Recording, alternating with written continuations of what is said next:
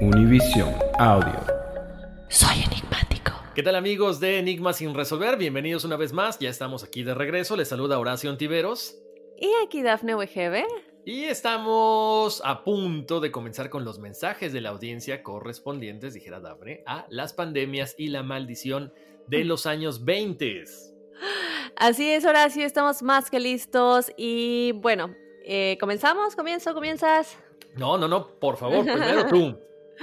Ok, mi nombre es Cristian Javier Mendoza González y mi fecha de nacimiento es, y nos la deja para su numerología, por aquí nos dice, por cierto, les quería compartir mi pequeño enigma sin resolver.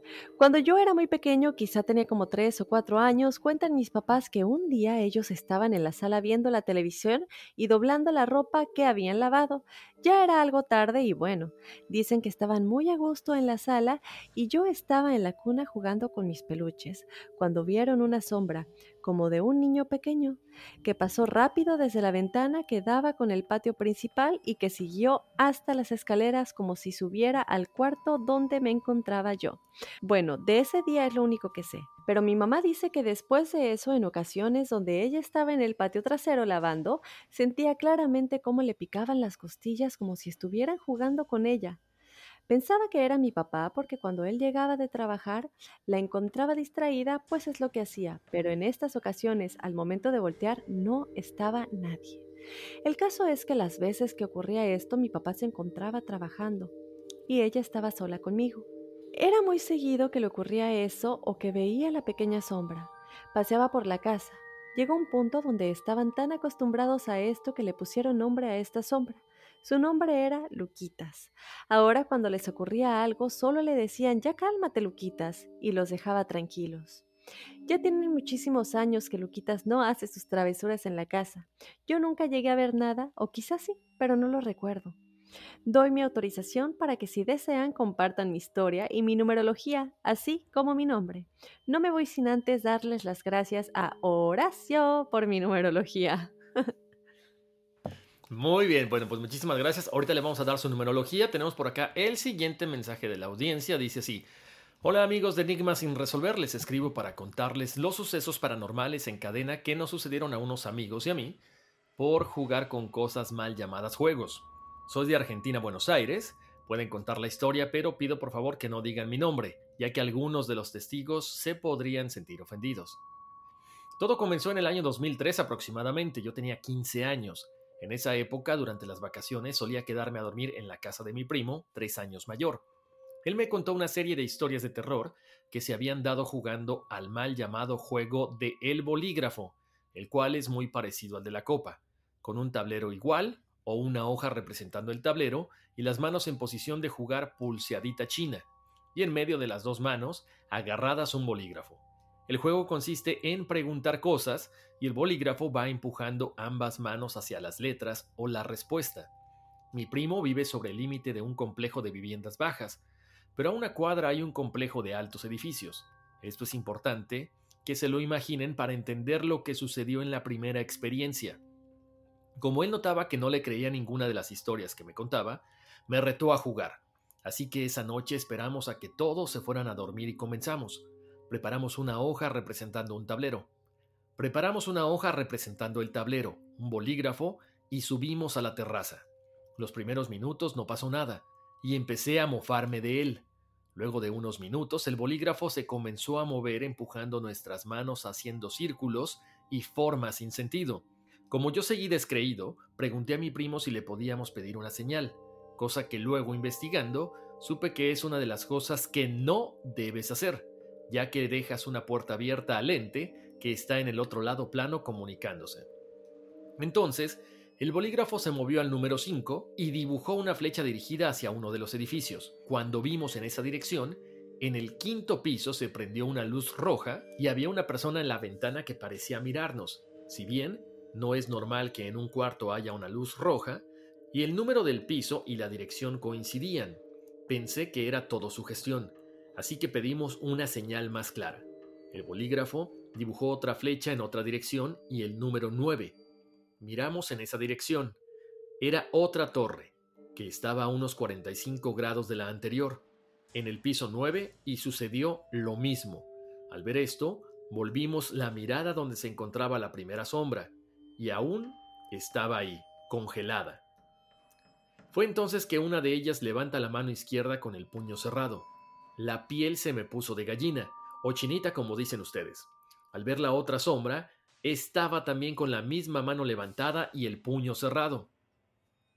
Eso terminó por hacerme creer en esas cosas. Al comenzar las clases le comenté esto a uno de mis amigos, el cual, descreído, le comentó al resto del grupo, que si bien éramos todos amigos, no tenía la confianza suficiente como para contarles algo así. tenía miedo que me tomen por loco o se rieran de mí. Al siguiente recreo me retrasé al salir al patio, ya que me quedé hablando con un profesor. Al salir, no encontraba a ninguno de mi grupo de amigos. Cuando finalmente los encontré, ya era tarde. Había dos sosteniendo el bolígrafo y otros cuatro mirando. Estaban probando el juego. Se acusaban el uno al otro de que uno era el que movía el bolígrafo. Así que cambiaron los jugadores. Yo les decía que no lo hicieran, pero no me prestaron atención. Fue allí cuando uno de los chicos separó apenas la mano del otro, dejando un poco más libre el bolígrafo, y ahí nos dimos cuenta que se movía solo muy débilmente. El bolígrafo luego empezó a hacer un pentagrama, todos nos dimos cuenta que eso no era bueno. Así que decidimos saludar al ente y empujar el bolígrafo hacia la salida. Cuando sacamos la hoja, la rompimos y ahí fue cuando acordamos que no jugaríamos más. En la mesa, debajo de la hoja, sobre el trazo que había hecho el bolígrafo estaba dibujado el mismo pentagrama como si estuviese cortado con una trincheta sobre la madera. Quedamos pálidos mirándonos los unos a los otros. Luego de esto, nos dividimos. Una parte del grupo no hizo caso y continuó jugando, y la otra donde estaba yo, decidimos no volver a jugar, ya que quedó demostrado que había algo del otro lado, y no era bueno. Pasó el tiempo, y cada vez que jugaban nos contaban al resto del grupo, lo que les decían esos entes, etc. Uno de los chicos en el colegio era conocido porque eran ocho hermanos, entonces prácticamente había uno en cada curso. Todos los llamaban por el apellido y no por el nombre, Supongamos que son los Suárez. No utilizo el nombre real porque es muy fuerte lo que pasó con él. Entonces, una vez que jugaron, preguntaron en forma de chiste cómo iban a morir Suárez, y el bolígrafo yendo letra por letra escribió 34. Accidente auto. Recuerden esto que es importante para el final. Un día teníamos prueba con una profesora a la que todos le teníamos miedo, porque eran muy difíciles las evaluaciones. Ese día nos juntamos para estudiar todos, menos Hernán. Decía que no iba a estudiar porque no iban a tomar la prueba. Si bien le preguntamos por qué decía eso y no se explicaba, no le prestamos atención. Llegó el día de la prueba, y todos estábamos con miedo por la misma.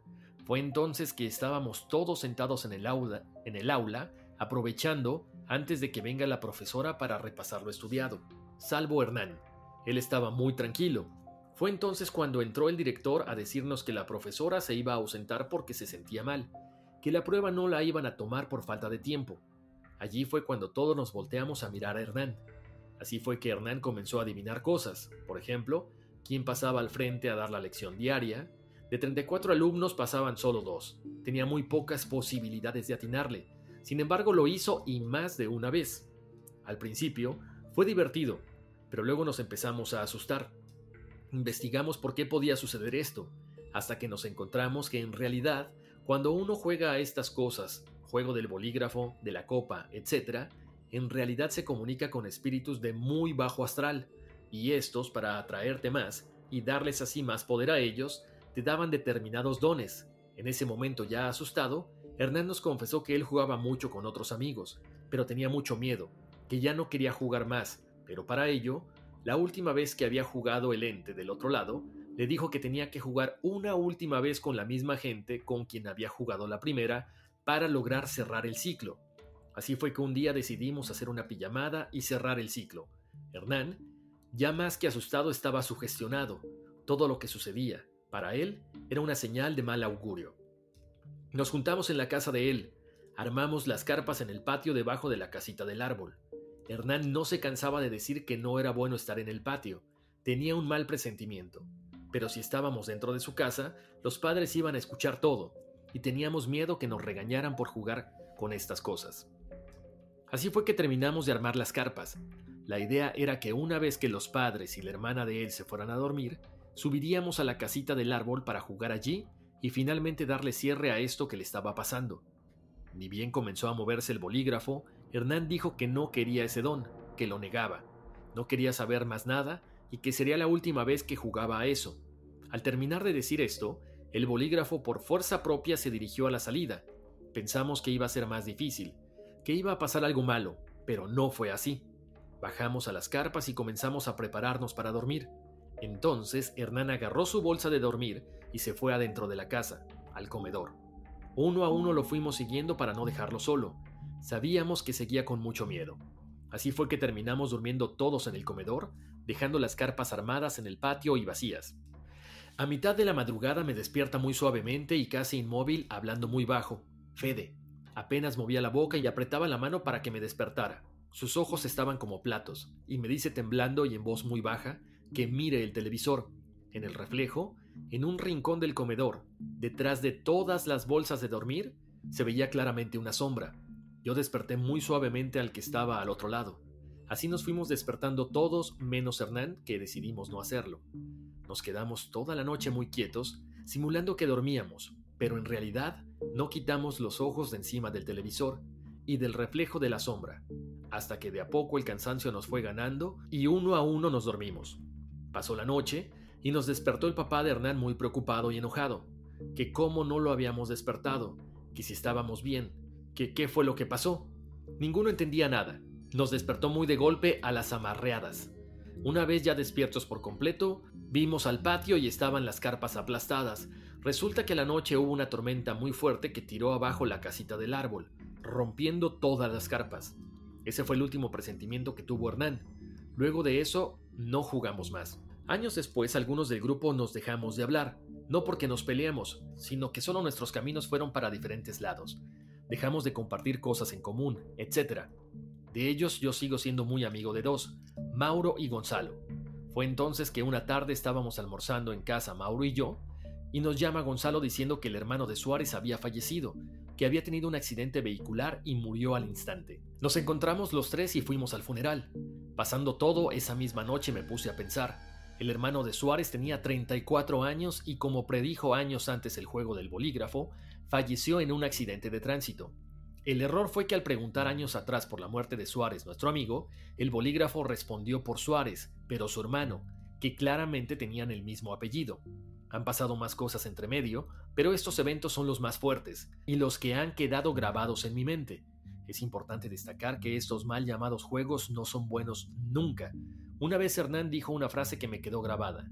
La vida es como un juego, y Dios, o la fuerza en la que creas, separa los planos por algo, intentar comunicarte con ellos y preguntarles sobre el futuro o cosas que no deberías saber es hacer trampa en el juego, y hacer trampa en el juego se paga. Hasta el momento, a muchos de nosotros nos han pasado tragedias, muertes no naturales de familiares muy cercanos o cosas así. Tal vez es su gestión, pero estoy seguro que es por jugar a ese juego en ese momento. Espero se hayan entendido la larga vivencia, espero se haya entendido la larga vivencia que hemos tenido, que la hayan disfrutado, pero sobre todo que la pero sobre todo que entiendan la moraleja. Hay cosas con las que no se juega. Sigan con el programa así, espero todos los lunes para escucharlos. Quisiera pedirles que hagan un capítulo de las teorías más fuertes de los alienígenas ancestrales. Por ejemplo, que, que nosotros somos un experimento y nos insertaron en este planeta para ver si es habitable, etc. Saludos. ¡Wow! Pues muchísimas gracias por el. Esta. Este, este, este, relato, Dafne. Sí, experiencia verdaderamente fuerte, ¿eh? Muchas, muchas gracias por la, la, confianza para poder compartirlo con la gente. Muchísimas gracias, Dafne. Vamos a una pequeña pausa. Regresamos con más de Enigmas sin resolver. Estamos de vuelta aquí en los mensajes de la audiencia correspondientes a las pandemias y la maldición en los años 20. Tenemos por acá Dafne otro mensaje, dice, hola Horacio y Dafne, mi nombre es María Magdalena, les escribo desde Richmond, California. Hace algunas semanas les escribí acerca de un sueño donde un ente que se me presentó en forma de caimán o cocodrilo me dijo que yo iba a tener un bastardo, que no iba a poder hablar, y ahora tengo un niño con esas condiciones. Me llamó la atención de que Horacio comentó, dijo algo así como que hay que ser más espiritual, y recordé que he escuchado algunas veces que cuando uno se siente triste, tiene bajas vibraciones, atrae seres de bajas vibraciones. Pues en esa parte de mi vida estaba pasando por violencia doméstica, maltratos emocionales, etc. Por lo cual creo que se me presentó ese ser o ente en mis sueños, pero no todos mis sueños son tan malos. A principios del 2019 tuve un sueño donde se me presentó mi tía, que hace más de 10 años falleció. Ella estaba sentada en el patio de mi casa. Yo salía de mi cuarto que da al patio y vi a una señora sentada volteando al lado opuesto de la puerta de mi cuarto. Y cuando supo que yo estaba ahí, volteó a verme con una sonrisa en su cara. La abracé y le pregunté yo que cómo estaba, que cómo se sentía. Cabe aclarar que en mis sueños yo no me acordaba que ella ya había fallecido. Entonces ella me contestó que estaba mejor y me dijo, solo vengo a decirte que te cuides de enfermedades gastrointestinales. Le contesté ok y de ahí ya no recuerdo más, pues me considero afortunada en cierta forma de que ella se haya comunicado conmigo. Bueno, pues este email lo pueden compartir con la audiencia y me gustaría saber sus opiniones. Gracias a todo el equipo de Enigma sin resolver. Bueno, pues muchísimas gracias, eh, María. Eh, bueno, pues es una. Ya te habían comentado algo en, con una situación anterior, con lo de tu niño. Ahora, pues, si es ese, esa conexión que tienes con tu tía, que ya falleció, y el del otro ser que, bueno, pues desgraciadamente apareció, no sé por qué te dijo eso, pero se cumplió, pues es a lo mejor es buscar un poquito más de espiritualidad, hacerle caso a tu tía, porque se está presentando precisamente para tratar de evitar una enfermedad o tratar de que te cuides un poco más de alguna situación que tengas por ahí ya eh, preexistente, ¿no? Tenemos más experiencias por aquí. Nos dice, hola mis queridos Dafne y Horacio, mi nombre es Gabriel Meyer, les escribo desde Nuevo León, México. Soy fan de su podcast desde hace ya tiempo y la verdad me encanta. Espero sigan haciéndolo por mucho tiempo más. Bueno, el relato que les vengo a platicar es algo que le sucedió a mi madre cuando era adolescente. Mientras, antes de continuar, claro que tienen mi autorización para transmitir este relato. Mi madre tenía 14 años, eran mediados de los años 60. Ella trabajaba como doméstica en una casa de una familia de dinero. En ese tiempo mi madre comenzó a sufrir de migrañas muy fuertes tanto que dice que ya ni podía dormir. Se la pasaba despierta por las noches con un dolor. Un día la llevaron al médico y le recetaron unas pastillas para la migraña y para poder dormir. El doctor le dijo que se tomara solo la cuarta parte de una pastilla por las noches, pero ese día que todo pasó el dolor era tan fuerte y el cansancio era tanto que mi mamá tomó la pastilla completa sin pensarlo. La vio muy chiquita, dice ella, y pensó que nada pasaría pero no fue así. Apenas unos minutos después de tomarla, perdió el conocimiento. Después le contaron que se desvaneció y llamaron a un médico.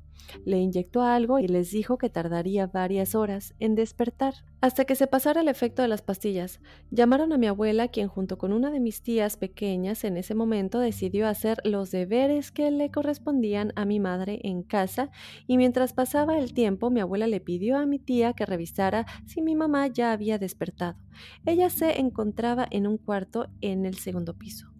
Ahora viene lo bueno, pues cuenta mi madre que ella escuchó cuando mi tía subió los escalones y la vio entrar al cuarto y mi tía le gritó a mi abuela, no, aún sigue dormida. Mi mamá entonces le dijo, no, ya desperté, por favor abre las cortinas porque está muy oscuro. Pero fue como si mi tía le ignorara y regresó con mi abuela. Entonces mi madre bajó y le dijo a mi abuela, mamá, ya desperté, ya me siento mejor, ¿qué haces? Mi abuela le ignoraba como si ella no estuviera ahí. Dice mi mamá que hasta se sintió triste porque pensó que la estaba ignorando realmente. Se acercó a mi abuela, la tocó en el brazo y repitió que ya se sentía mejor, pero no había respuesta. Dice mi mamá que hasta se sintió triste porque pensó que realmente la estaba ignorando. Se acercó a mi abuela, la tocó en el brazo y repitió que ya se sentía mejor, pero no había respuesta. Dice mi mamá que se quedó para ahí unos minutos observando cómo mi abuela le ignoraba mientras limpiaba la cocina de esa casa y de repente mi abuela accidentalmente tiró una botella de aceite. En fin, mi mamá triste de sentirse ignorada por su madre y hermana, decidió regresar a dormir a su cuarto. Camino al cuarto vio las otras dos muchachas compañeras de ella que también trabajaban ahí en la casa. Entonces, platicando de sus novios, les habló, pero también le ignoraron, así que siguió su camino y se fue a dormir. Horas más tarde mi madre despertó y mi abuela está junto a ella y le dijo, ay hija, qué bueno que ya despertaste, ¿cómo te sientes? Me tenías preocupada, que no despertabas todo el día.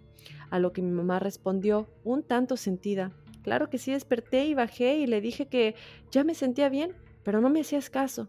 Mi abuela extrañada decía que nunca la vio y no lo creía. Entonces mi madre le comenzó a relatar todo lo que vio, cómo tiró la botella de aceite, lo que platicaba con mi tía, etc.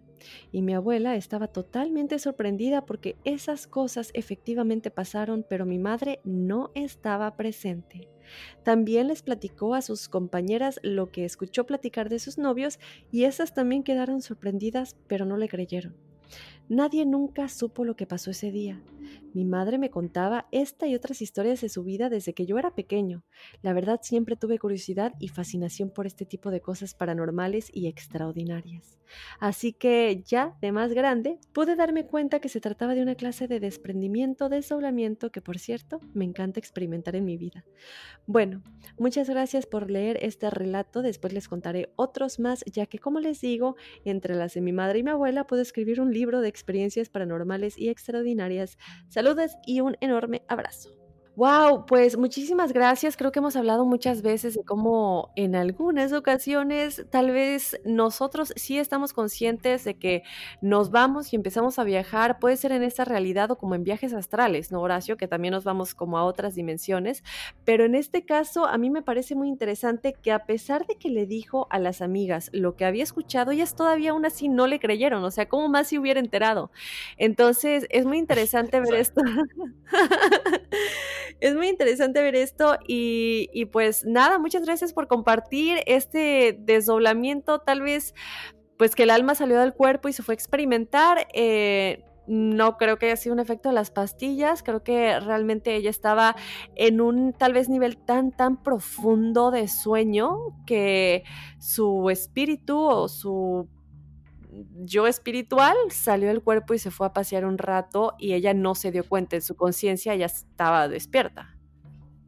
Exactamente, Daphne. Además, ¿sabes qué? Con la frase que cierra, ¿no? O sea, eh, tiene experiencia su mamá, su abuela. O sea, que esto viene de familia. O sea, que estamos, estaremos esperando ahí atentos otras historias más de, por parte de ella. Pues así que bueno, muchas gracias de nueva cuenta por confiar en nosotros. Y chicos, si tú como estos testimoniales tienes historias, recuerda que nos puedes escribir, contárnoslas, ya sea desde un audio con tu propia voz, que por favor no dure más de cinco minutos, o nos la puedes escribir y Horacio y yo la leeremos al aire. En enigmas.univision.net, por supuesto. Exactamente, no se les olvide que si ustedes tienen alguna experiencia y también alguna fotografía, nos tienen que autorizar el uso de la experiencia para mencionarla al aire. Eh, o el audio también para compartirlo con la audiencia, con los enigmáticos y las fotografías. Si ustedes no nos mandan ese pequeño disclaimer o esa pequeña notita, no lo vamos a poder leer nunca. Pero bueno, muchísimas gracias y Daphne, con estos relatos vámonos, que aquí espantan. Uy, sí.